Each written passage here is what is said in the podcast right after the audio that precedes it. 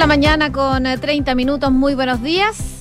Jueves 27 de octubre, cumpleaños de Radio Duna, 27 años que vamos a tener una jornada de celebración el día de hoy con programación imperdible, por supuesto, para celebrar estos 27 años de vida de Radio Duna. Por supuesto, tenemos muchas cosas preparadas para ustedes. Tienen que estar atentos a, por supuesto, nuestra programación habitual, a nuestras redes sociales y anduna.cl porque se vienen cositas. Bueno, y partimos este antes que nada contándoles como siempre lo que nos dice la Dirección Meteorológica de Chile para el día de hoy, 8 grados de temperatura y adivinen cuántos grados se esperan como máxima, 27 los mismos años que cumple Radio Duna el día de hoy. Así que jueves 27, 27 grados esperan como máxima durante esta jornada y cielos totalmente despejados. Si nos vamos a Viña del Mar y Valparaíso, donde nos pueden escuchar en el 104.1, a esta hora 8 grados, máxima de 17 el día de hoy y se esperan eh, principalmente cielos cubiertos.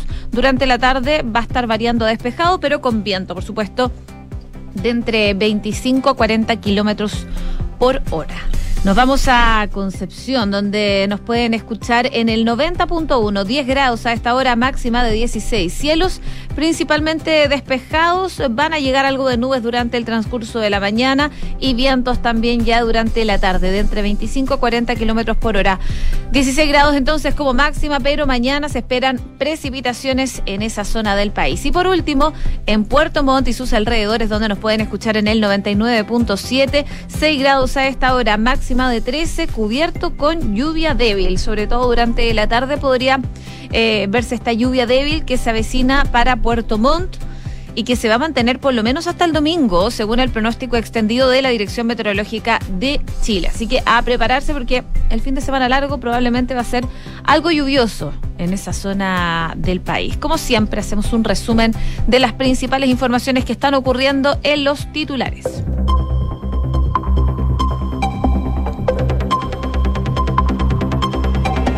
El presidente Gabriel Boric valoró todo lo bueno de los últimos 30 años y ofreció puertas abiertas a los empresarios en el primer encuentro anual de la SOFOFA. En su discurso, el presidente fue aplaudido en siete oportunidades, siendo seguridad pública y la ratificación del acuerdo del TPP-11, los que tuvieron el mejor recibimiento de los poco más de 240 invitados que llegaron hasta el espacio Lomata.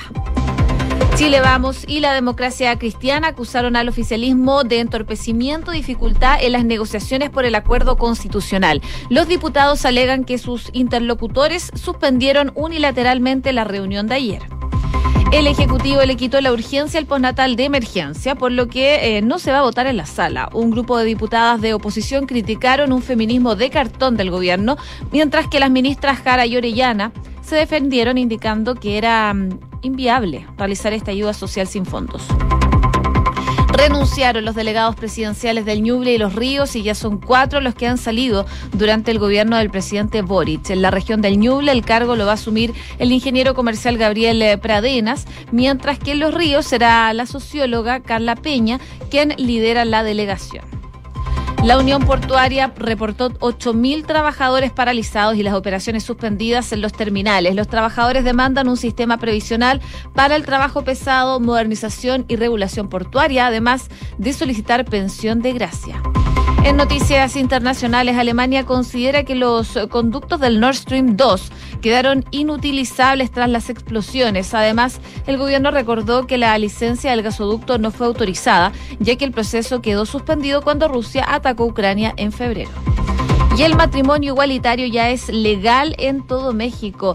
Tamaulipas fue el último de los 32 estados de ese país en aprobar las reformas que dan legalidad a estos vínculos. 6 de la mañana con 35 minutos. Comenzamos la mañana informados en Antes que nada con Josefina Stavrakopoulos.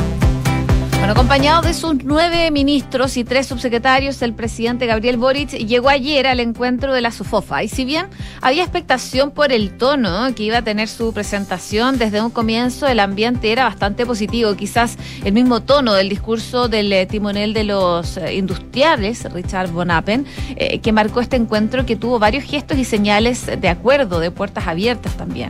En su discurso, el mandatario fue aplaudido en siete oportunidades, siendo seguridad pública y la ratificación del acuerdo del TPP-11, los que tuvieron el mejor recibimiento de los poco más de los 240 invitados que les comentaba los titulares que llegaron hasta el espacio Lomata. Comenzó su discurso señalando que existen oportunidades de diálogo e intercambio de opiniones y por ello les señaló que en este gobierno los empresarios van a tener puertas abiertas para buscar las mejoras y también las soluciones. Además dijo que él eh, quería que supieran que él valora profundamente la experiencia de Richard.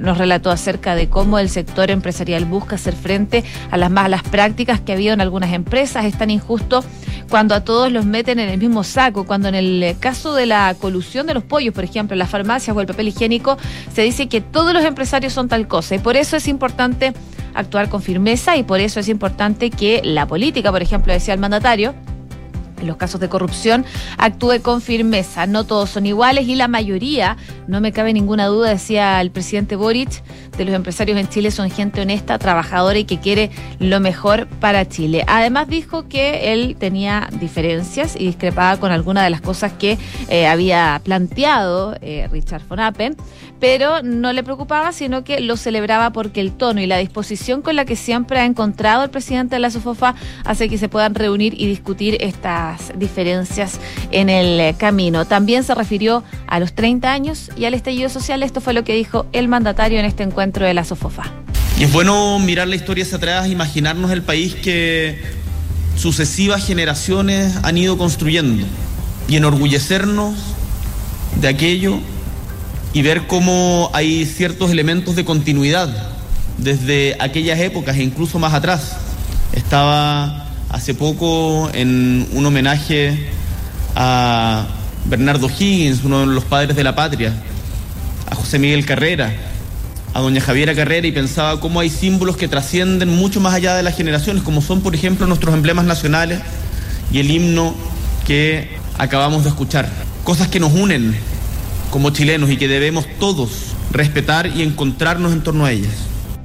Bueno, también en la exposición del mandatario enviaba un mensaje que fue bien recibido por los que estaban presentes. El gobierno va a ratificar el tratado del TPP-11 en las próximas semanas. Si bien el presidente Boric dijo que cuando era diputado votó en contra y que se mantiene eh, con algunos reparos, lo va a ratificar, ya que fue aprobado tanto por el Senado como por la Cámara de Diputados. Y también envió varios mensajes de respaldo a carabineros y al combate a la delincuencia, como por ejemplo dio el caso del carabinero que utilizó su arma de servicio para repeler a un acusado de violencia intrafamiliar que lo iba a atacar, hiriéndolo en su pierna.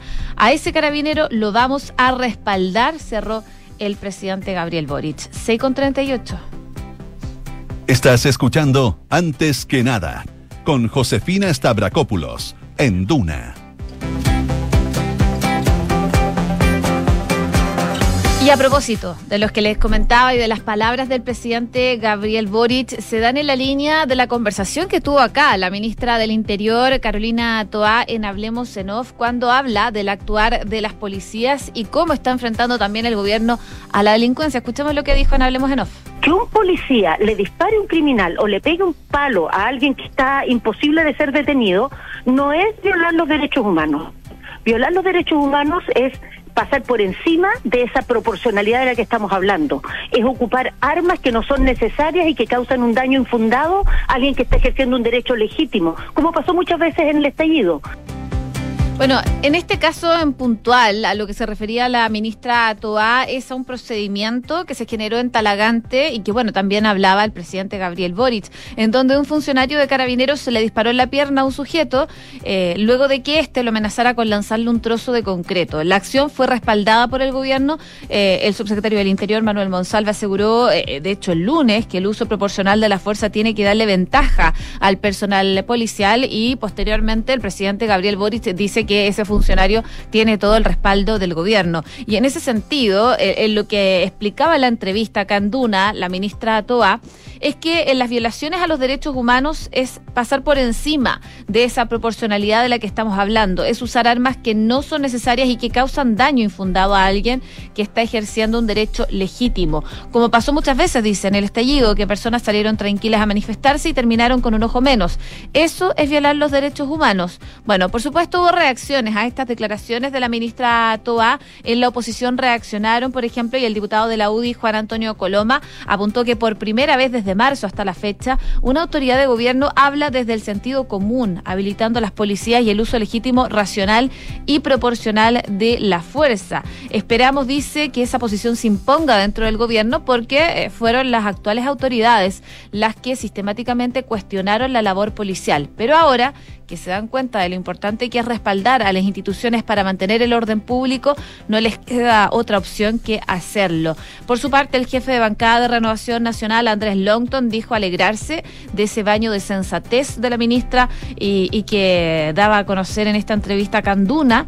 Eh, y dice que esto le está imprimiendo un sello al gobierno. Espera que aquello se traduzca en una agenda de seguridad que vaya en esa línea, abandonando esos radicalismos que hace ver constantemente el uso de la fuerza legítima como una forma de represión. Lamentablemente esos sectores tienen inmóvil al gobierno. Mientras que el senador socialista y presidente de la Comisión de Derechos Humanos, Gastón Saavedra, señaló que el debate nacional de generar la protección a la ciudadanía en sus derechos y en su vida demanda una estrategia que contemple una multiplicidad de factores y uno de ellos es el proceder de las policías cuando tienen que proceder en la detención de los delincuentes, quienes son los que violan los derechos de las personas. La diputada del Partido Comunista, Alejandra Plasencia, en tanto, aseguró que la ministra Toá está en lo cierto se violan los derechos humanos cuando las policías sobrepasan el uso proporcional de la fuerza en un procedimiento tal como vimos en el estallido social. Y dijo que hoy día carabineros y la policía eh, pueden hacer uso de su arma de servicio o utilizar la fuerza, pero eso siempre debe ser proporcional, decía la parlamentaria comunista. Parte de las reacciones entonces que se vieron a propósito de esta entrevista que tuvo mm, la ministra del Interior, Carolina Toa, acá en Radio Duna, que por supuesto la entrevista completa, como siempre, la pueden escuchar en duna.cl. 6 de la mañana con 42 minutos. Escuchas antes que nada con Josefina Stavrakopoulos. Duna.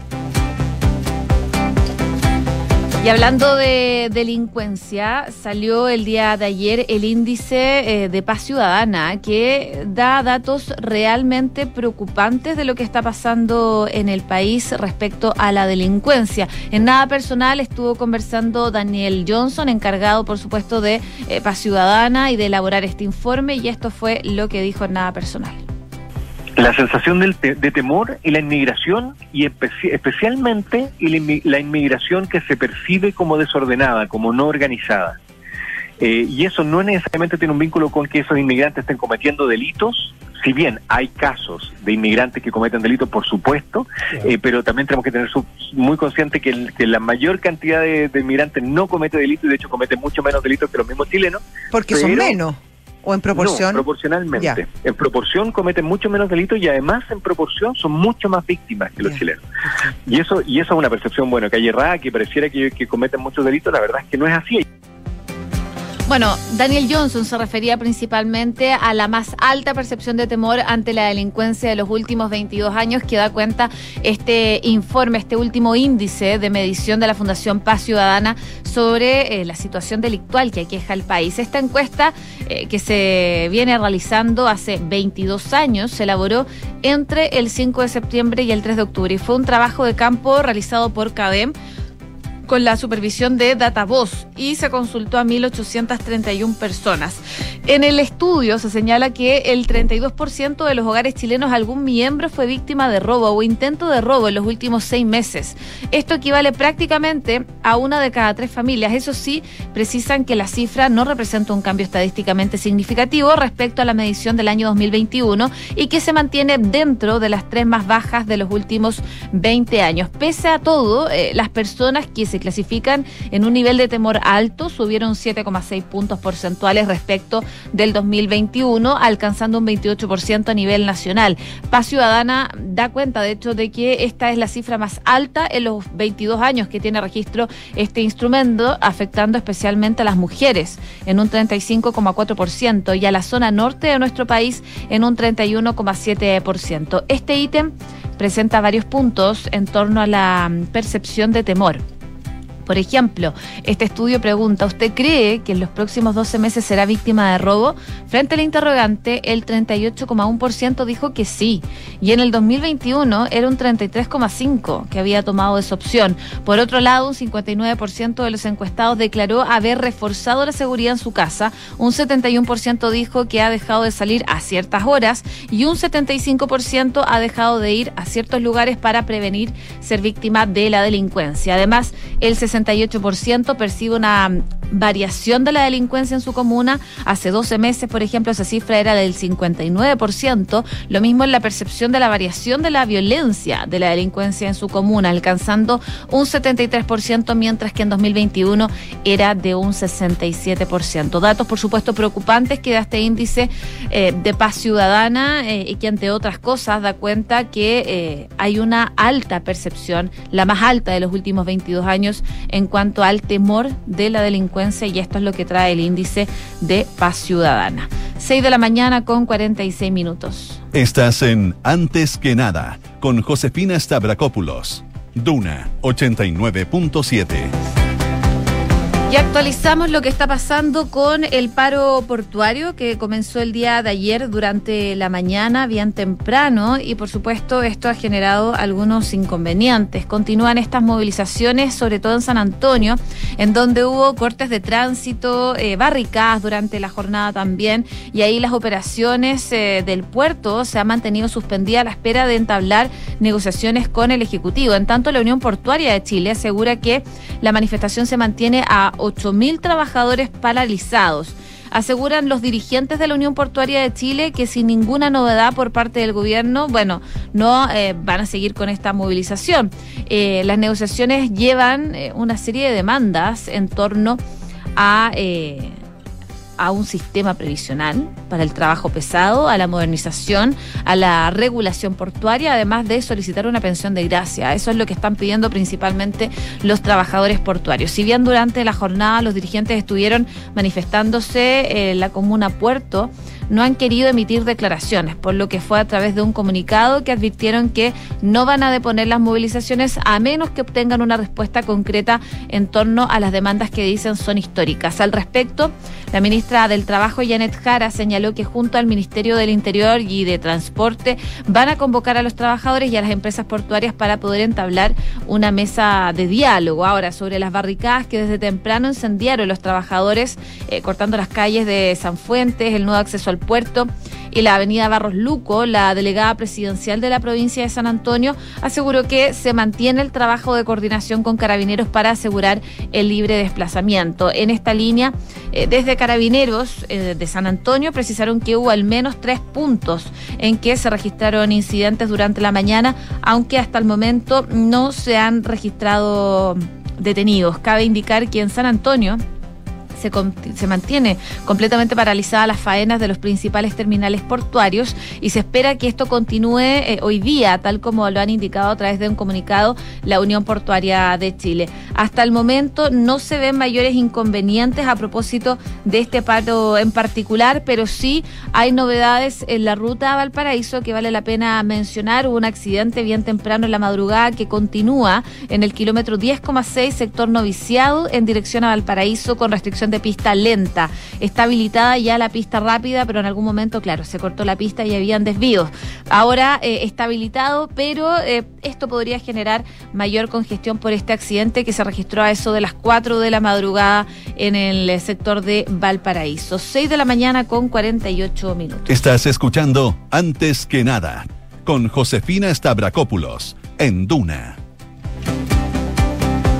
seguimos revisando información, esta vez del ámbito internacional. Los invito a Brasil porque el Tribunal Electoral de ese país rechazó una denuncia del presidente Jair Bolsonaro sobre una supuesta maniobra para perjudicar su campaña a la reelección. Eso es lo que está diciendo, por supuesto, Jair Bolsonaro y le solicitó a la Fiscalía que investigue si el partido del mandatario intenta eh, tumultar o desordenar las elecciones con su demanda. La decisión fue anunciada por el presidente del Tribunal Electoral, magistrado Alexander de Moraes. Eh, ante la denuncia de la campaña del jefe de Estado según la cual decenas de radios dejaron de transmitir su propaganda gratuita a las que tienen derecho todos los candidatos equitativamente. De acuerdo con la denuncia, se trata de 154.085 anuncios que no fueron transmitidos por radios privadas, sobre todo en el noreste del país, una región que es el botín político del expresidente Luis Ignacio Lula da Silva, favorito a la presidencia de este domingo. Eh, este magistrado afirmó en su sentencia que la denuncia de Bolsonaro no tiene fundamento ni presentó pruebas y que está basada en un estudio realizado por una empresa no especializada en auditorías. Lo que presentaron es una petición inicial totalmente inepta, dice, porque ni siquiera identifica los días, los horarios o los canales de radio en que se habría violado la norma electoral mediante la no transmisión de su publicidad. Además de rechazar la petición para que el tribunal investigue las supuestas irregularidades, el magistrado pidió a los órganos competentes que establezcan si la denuncia es un crimen electoral destinado a tumultar la segunda vuelta de las elecciones en la última semana de campaña. Ante tal posibilidad, el presidente del tribunal pidió que la supuesta maniobra del jefe de Estado sea incluida en un proceso de la Corte Suprema que investiga a Bolsonaro y a sus aliados por divulgar noticias falsas. Y también se le solicitó al corregidor general del Tribunal Electoral que abra una investigación para que eh, se pueda establecer si el Partido Liberal, la formación que postuló al líder eh, de derecha a la reelección, desvió recursos de fondos partidarios eh, para financiar el estudio que sustenta la denuncia presentada por Jair Bolsonaro. Parte entonces de lo que está pasando en Brasil ya a días de la segunda vuelta del balotaje entre Jair Bolsonaro y Lula da Silva. Por supuesto, vamos a estar comentando los resultados acá en Duna. 6 de la mañana con 51 minutos. Cifras, mercados, empresas. Las principales noticias económicas están en Antes que nada.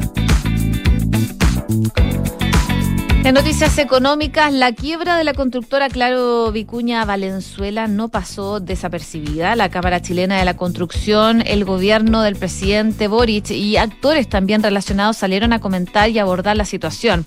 En esa línea, la Comisión de Obras Públicas del Senado invitó a la firma y al Ministerio de Obras Públicas para conocer lo sucedido y las razones también del abandono de obras adjudicadas a la compañía en diversas regiones del país. El encuentro eh, sería el primero o por último el primer cara a cara, por lo menos de las declaraciones cruzadas sobre la responsabilidad que empujaron a la firma a comenzar este proceso de liquidación.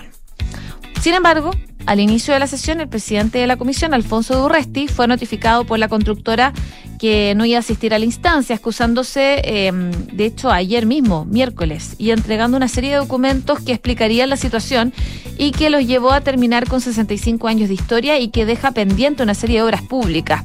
Nadie se ha contactado conmigo, absolutamente nadie. Me sorprendió porque no he hablado con nadie, dijo el senador del PS tras eh, que al inicio de la sesión se consignó que el gerente de la empresa, Gustavo Vicuña Molina, se había excusado con el parlamentario Durresti. Ante la comisión del Senado, el MOP informó que la constructora se tiene 18 contratos vigentes y que estos 10 corresponden a obras no terminadas, que son proyectos hidráulicos, servicios sanitarios rurales, eh, vialidad y de arquitectura y que planean a 400 de las 2.500 trabajadores que serán desvinculados por la firma.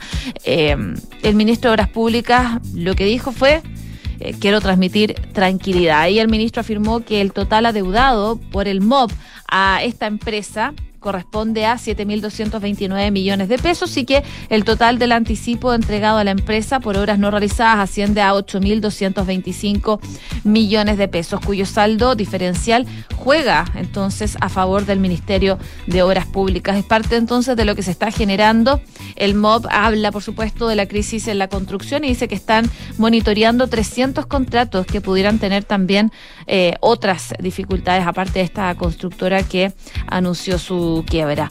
También les cuento que la Cámara Chilena de la Construcción está calculando que el Ministerio de Obras Públicas adeuda 4.685 millones a seis empresas por 12 proyectos. Esto según un documento eh, elaborados algunas semanas. El Ministerio de Obras Públicas eh, adeudaba a seis empresas constructoras 4.685 millones en 12 proyectos, de los cuales cinco están en ejecución y siete terminados. Las compañías son IMACO Limitada, Consorcio IMACO, Aires del Sur, Sicomac, Compax, B2Mix, y una constructora hoy en liquidación, Claro Vicuña Valenzuela. Parte entonces de lo que calcula la Cámara Chilena de la Construcción de las deudas que tiene el Ministerio de Obras Públicas eh, respecto a algunos proyectos.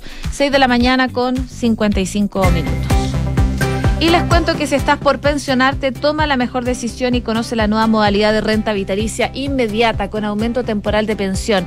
Cuenta con consorcio, más de 105 años de trayectoria. Solicita asesoría y más información en consorcio.cl.